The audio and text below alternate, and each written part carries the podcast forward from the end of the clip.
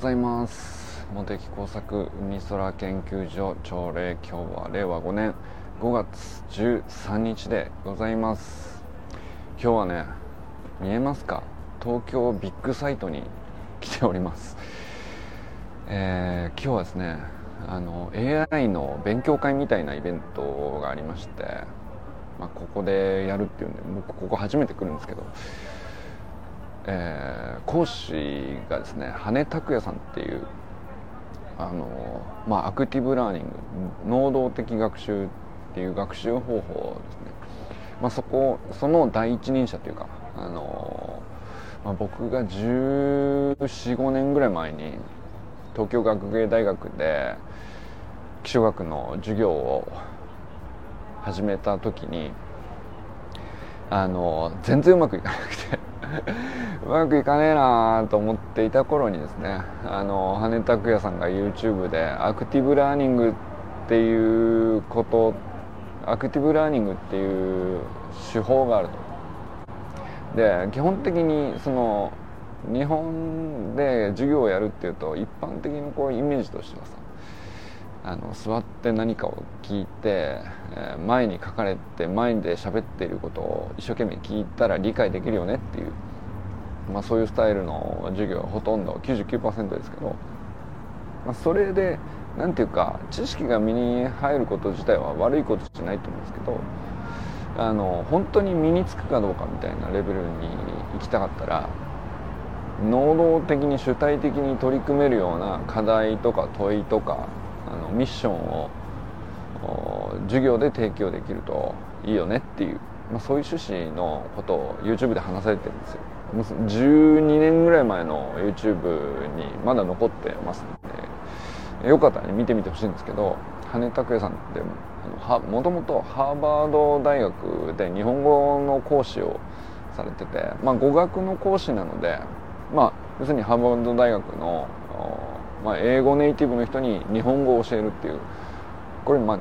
意外とハードル高いですよね。日本語ってすごい複雑な言語なのでその英語を僕らが学ぶ以上に向こうの英語ネイティブの人たちにとって日本語を学ぶってすごいハードルの高いなんていうか科目のはずなんですよね。で、まあ、それを逆にその羽根さんは日本語をまあ英語ネイティブの場所に乗り込んでって教えてるっていうプロフェッショナルででその人が日本に帰ってきて能動的な学習っていう手法をですね、まあ、持ち帰ってきてっていう形だと思うんですよね。でまあそれ本当にパイオニアというかまあ、も能動的学習の手法自体はおそらくそのハーバード大学でも当たり前に使われてたということだと思うんですけど、まあ、それを日本で持ち帰ってきて日本の環境下でもあユージンさんおはようございます日本のさまざ、ままあ日本人こうなんていうか勉強自体はすごく好きな人が多いと思うんですけど学び方の手法としてはその座学があまりにもこう多くの部分を占めすぎていて、まあ、能動的な学習アクティブラーニングの要素がもっとあったらもっと素晴らしい能力発揮できるのにねっていう趣旨だと思うんですよね。で、まあ、そういうことをこうもう15年ぐらい前から発信されててで、まあ、その方がですねあのまあ僕もずっとフェイスブックで羽根さんのことをフォローしてたんですけどあ久々に羽根さんやっぱりすげえなとあのまあなんだろうな。まあ教育研究家というか、まあ、そういう意味でもすごい人だし人材育成とか、まあ、大企業の研修講師みたいなこともずっとやってらっしゃる方なんですけど、まあ、やっぱすげえなと思ったのはそのチャット GPT が出てきた時にそのまあチャット GPT がバズワード化しかけてその便利だとかあんまりそのあまり使えないとか嘘も多いとかいろんなこうことがわーわー言われている中で羽根さんだけこう視点がもうまるで違うんですよ。その AI と AI をどういうふうに使うかっていうことをどういうふうに向き合うかみたいな話の時に羽根さんの話としてはですねチャット GPT ととに問いを立ててで返ってきたものに対してさらに疑問を呈したりとかもっと要求を高くしたりとか、えー、違う視点をこっちから向けてみるとそのどのように返してくるかみたいなその往復ですね。そのまあ往復がちょっと GPT のこう本質だと思うんですけどその対話っていうのは一体何なのかっていうと要するに過去の人類人類との対話なんですよ。そのモテ作個人はこうたかだか40年そこそこの経験値で物事の価値観があったりとか知ってることもせいぜい、えー、どんどん忘れてたりもするしね、えー、見えてないこともたくさんあるんだけど、まあ、でも一方では今感じていること自体はすごく大事なことだからそのまんまそれを、うん、大事だと思って生きているんだけど一方でこれこれってえー、まあそれまさしくねその例えばユージンさんでいくと古典ラジオにはまってるって、まあ、僕もハマってるけどさいうのと近いなと思うんですよね。その古典のデータベースを作るっていうのを深井さんがやってるっていうのは要するに人類ってこういうことをやってきたよねこういうことを経験してきたよねっていうのを、えー、まあなんていうかすごく客観的にフラットな目で事実を眺めるだけであ人類ってこういうことを経験してるんだねと。でまあその古典ラジオのデータベースというかあの深井さんたちが発信されていることっていうのは、まあ、事実をフラットに見つめれば自然と答えは見えてくるっていうのに近いと思うんですよ。インサイトというかあの問いを立てたら答えてくれるではなくてこういうことがあった。結局それを見ただけで自分が感じ取ってしまうものが自然と湧き出てくるから、まあ、結局それは人類との対話であるみたいなそういう趣旨だと思うんですけど、まあ、チャット GPT はさらにそれを能動的にしてる感じですね。だからパッシブラーニング受動的に学習することで人類との対話を捉えると古典を学ぶっていうことだと思うんですよ。古典ラジオでその人類ってこういうことやってきたよな。まあやらかしたことも成し遂げたこともあのまあ、発展したことも衰退して滅びたことも全部含めて、まあ、こういう経験値が過去に、えー、まあ何千年と積み重ねられた歴史資料を眺めると見えてくるよねっていうのを自動的に受け取れるのが古典ラジオのデータベースセットだと思うんだよね。一方ではその能動的にももうちょっとできることあるんじゃないの？っていう。でまあその両面すごく面白い部分があって。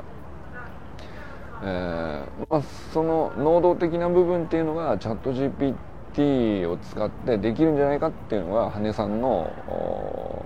まあ、えー、今ね取り組んでらっしゃる多分羽根さん自身の研究テーマなんだろうと思うんですよね。でまああの羽根さんがあのまあとは7月頭ぐらいにですね、まあ、Facebook に久しぶりにかなり熱い投稿をされててあなるほどなとまあそれは本当に奥様とのあの軽いなんていうか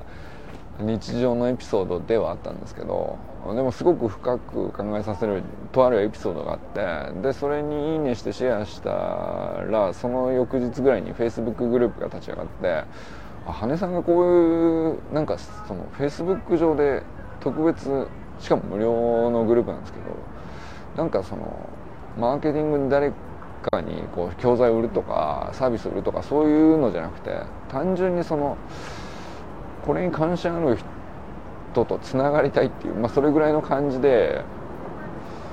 こういうことするの珍しい久しぶりっていうか珍しいなと思って。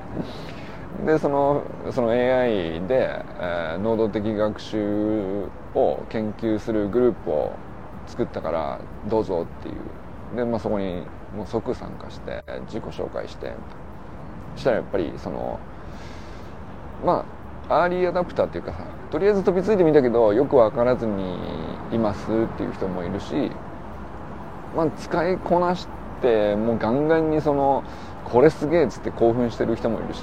まあ、僕はその、まあ、中間ぐらいにいるんですよね。まああの問いの往復をうまく繰り返せた時にはものすごい可能性を感じるしえーまあ、例えばけん僕の気象学の研究でいくとコンピューターの何て言うの？まあ、えー、管理とか。要するに気象学の研究を行っていく上でコンピューターも必須のものなんだけどスーパーコンピューターとかも含めてね。だから、えっと、気象学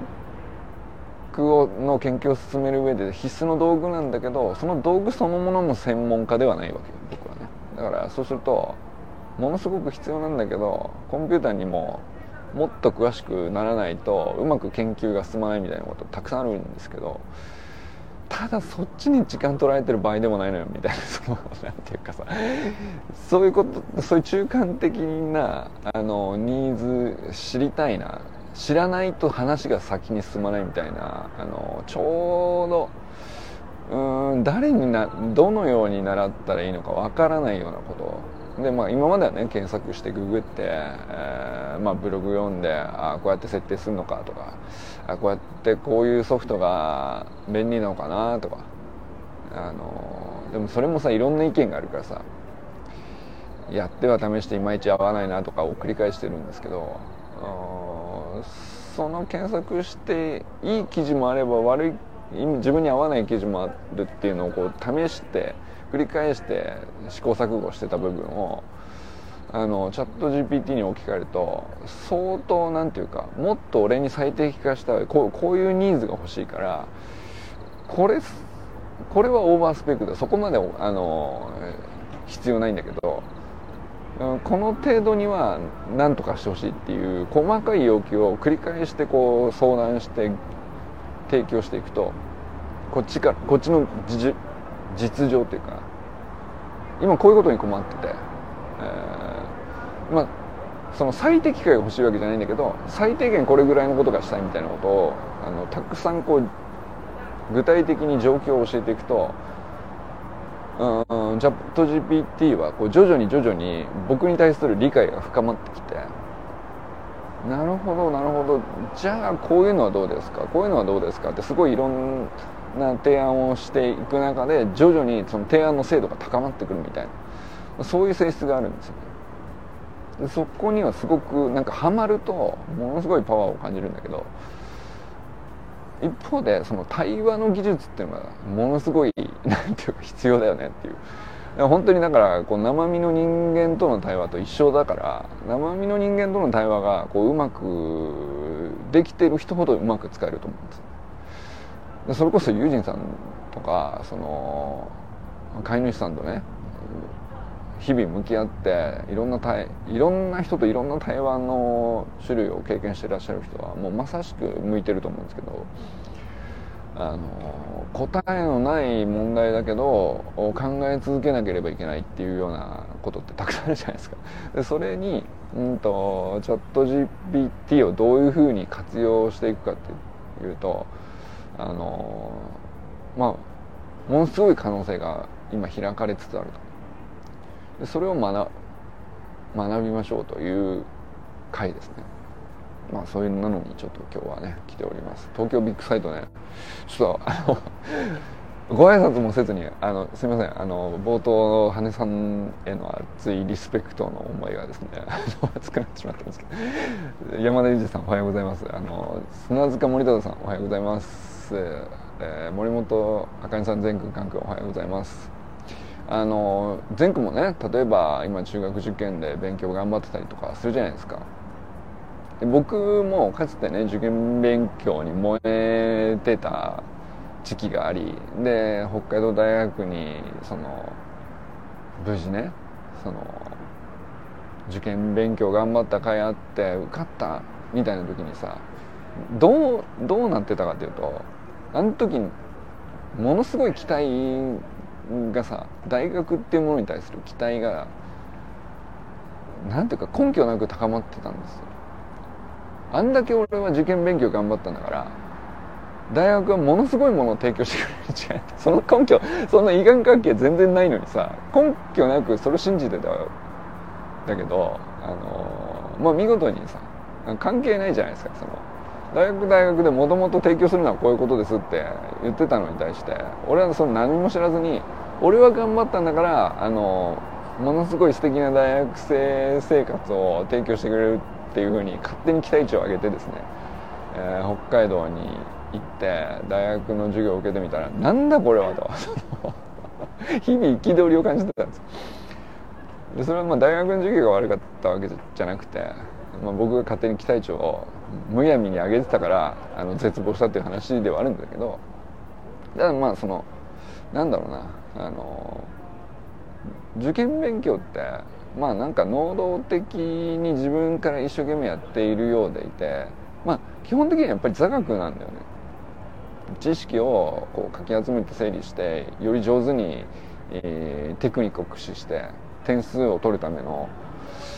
まあある種のテクニックの競技ですよね。まあそれを反復練習やってうまくなればあのそれを試されるみたいなところがあるんですけど大学が提供しているものっていうのはその受験勉強とあんまり関係なくて 正直。